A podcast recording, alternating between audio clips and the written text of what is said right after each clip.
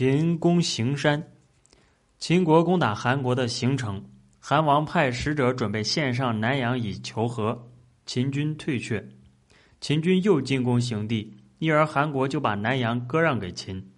秦得南阳之后，还来攻打行地。陈轸对秦赵王说：“由于韩国形势不利，因此只好退却；由于邦交不牢固，因此就得割让土地。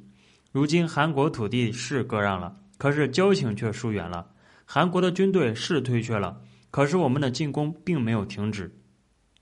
我只担心山东六国不会再有退却和割让的事情来满足大王了。